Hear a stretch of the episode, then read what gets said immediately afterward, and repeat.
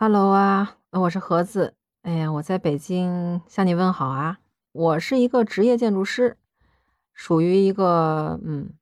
就是除了建筑其他都干的建筑师。今天跟您介绍一下我的小伙伴，叫木木什么来着？你自己介绍吧，这名字太诡异了。嗯，阿姨你好，我是木青玄露。嗯，对，然后我可以叫我小鹿。我是在北京。然后，但我本身是个东北东北人，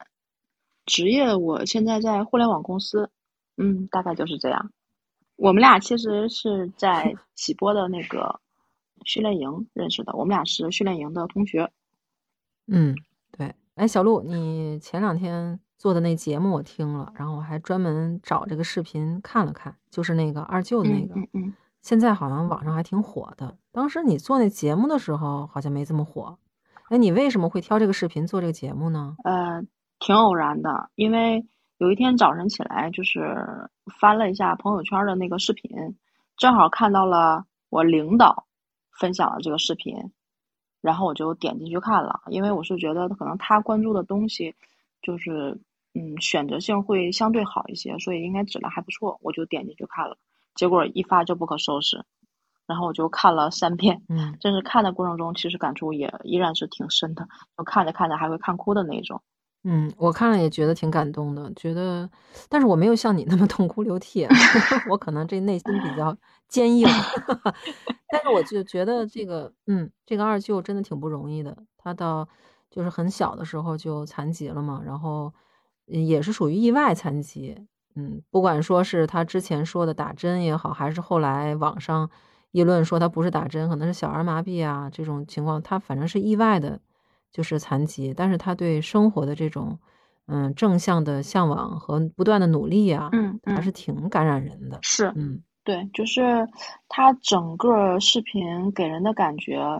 不管后期发酵现在到了什么程度啊，就是我觉得他整个内容体现出来的东西就很真挚、真善美吧，我觉得是让人心触动很大的那种。向好的方向的一种触动，所以我觉得其实还挺好的。其中有一个点我还挺感动的，就是你，你就是你说我这个情绪波动很大的最大的那个点，是他说了一句说北京很好，他很好。他在说他很好的时候，我其实当时还没有反应过来他说的这个他是谁。然后他说他去北京要去看他，别人问说为什么他好，他说他公平。就这三个字一出的时候，我就直接泪崩了。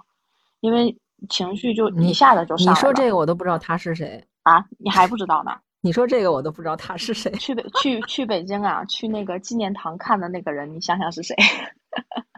嗯，我 现在知道。对我我我我想我能反应过来是谁的时候，是因为他说他公平的时候，我突然意识到，就是二舅自身从打那个四针开始腿废了，他这一路走来，他的内心的这些艰辛呐，这些。呃，经历啊，因为在生产队的时候还能够去坐凳子，还有钱挣，但是这个生产队没了，和去做这个什么，就是叫叫什么是改革开放啊什么之类的，这个时候的他去做的那个活儿就是自己去挣钱嘛。再到后来这个残疾证发不下来的这个时间变时间变就时间线点，让我就突然反应过来，他说的这个他公平代表的那个意思嘛，就是当时都是劳苦大众。大家都平等的那个那个感觉，所以我明白他是什么意思了。嗯，你看你你的感动点在这里啊，但是其实我在网上看，大部分人感动点是，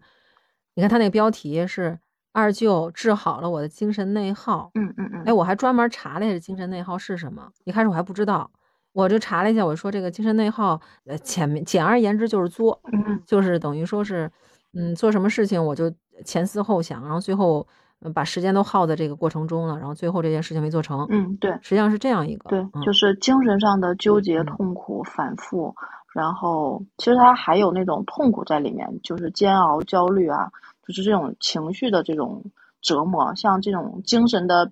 病症一样。我理解是这样的。我对这个的有种焦虑。对对对，我对这个理解，其实我就是理解为，现在的人因为这个物质上已经达到一定程度，可能他。更去努力去追求精神，或者说物质上的这种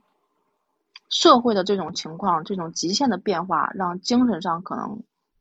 没有匹配上吧，我可能觉得会是这种感觉，所以精神上可能就会有一些不对等的问题就会出现，会出现这种情况。因为我觉得我是也是有精神内耗的这种病的。但是这个精神内耗其实不是所有人都有，你比如说像有一些现在经济条件还不是特别好的人，他根本就没有时间去考虑这个精神内耗的问题。他要首先在满足他这个基本温饱，他在吃饱饭，然后他才能去考虑各种其他的。我想象中的我应该去干还是不应该去干，什么选择？因为他现在。在没有吃饱饭之前，他是没有选择的。对对对对，他只有先把自己养活，是的，他才能去选择其他的。是的，是的，是的。因为我我也在想一个问题，就是为什么大家说二舅治治好了他，就是治好了我们的精神内耗？为什么说我就想到了两点？第一个是他就，嗯，可能真的是因为物质匮乏，精神可能也没有想那么多，但是实际上他这种坚韧的对抗。不能叫对抗，我觉得坚韧的去把命运给他的东西都能够，呃，很好的柔合起来、运用起来，再去坚持说他自己走他自己的人生。本身他其实我觉得精神世界就比较富足，这是其一，是对比出来我们现在的人的这种脆弱，精神上的这种脆弱、这种内耗。还有一个就是觉得，我觉得现在的人可能就反过来来言的话，物质生活可能已经富足了，可能这种精神的匮乏就会出现。这种映射着，让大家可能有了更多的这种深刻的思考，让大家会觉得二舅都能那样，为什么我还这样？可能就有这种对比，大家都会觉得这种精神内耗反而特别明显的体现出来了。对，是这种感觉。它引发了社会的一种思考，是对现在生活方式的一种思考。对，是这种。对，即使说是现在，嗯，最开始是一面全部都是正面的一些评价嘛，后来不是有很多人说这个视频是。导出来的，说是有些抄袭的，或者说是有些假的东西存在在里面。但是其实就我个人的认为来说，它其实传播的是正能量。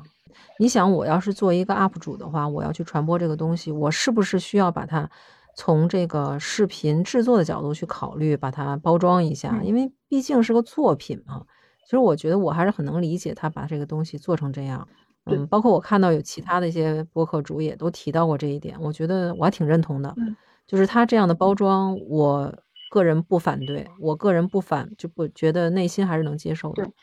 另外还有一点就是，就是比如说像我我在里面看到的这个中国式父母的这种付出，我还是觉得挺真实的。嗯，就这一点上，我觉得非常真实的。他这个宁宁是他领养的一个孩子嘛。然后，但是他为了他结婚买房二十多万，他出了十多万。对于这种身有残疾啊，生活状态又不是很好的一个老人，然后付出这么多的钱，就为了自己一位养女能够幸福，真的是一个非常真实的中国式父母的写照啊。是是是，我觉得这个太真实了。的中中国的父母真的是在这点上做的，我觉得外国人可能都不能理解。就真的是全心全意的为儿女付出的这种状态，确实就挺感动的。那二舅本身真的是他的这种身体状况，能够因为中学就辍学了嘛，学历又不高，在这个社会上后期的这种发展，其实他真的是举步艰难，我觉得是挺艰难的。但是二舅可能有一个比较好的内核，就像当年他上学，简直像像一个天才一样。他的这个人的学习能力、成长能力、悟性可能都很高，所以身残。志坚吧，可以这么理解。所以那十多万挣的应该是很不容易，但是他，我觉得是他没问题能挣到的。但是他对宁宁的这种感情，我也想的还挺多的。就是二舅可能内心满满的爱，能够给的人并不多。他其实对他周围的人都是善待的。同时，他对宁宁这种感情，就我理解为，他除了对他妈妈以及他两个妹妹的这种爱的付出，对宁宁这种其实。也仍然是满满的爱，这是他本性人性的一个光辉。我是觉得他就会做到对宁宁这么好。而且你最近听说过没有？就是今天我刚刚看的热搜啊，就是二舅他发表言论说，呃，公众不要给他捐钱啊，已经他就很明白的说不要给他捐钱，已经开始出现这个情况了。所以我觉得他真的是，嗯。对，所以我觉得他真的是一个内心非常纯良、非常善良的一个人。对对对对对对，因为我们可能觉得好像是在可怜他，但他可能就是觉得就不需要这样去做。没错，而且我觉得其实我对网络这种发酵，然后也好，还有对老人生活的这种影响也好，我其实，嗯，虽然这不可避免啊，因为这个网络是很难去驾驭的，嗯，很难去控制。是，但是我就觉得这个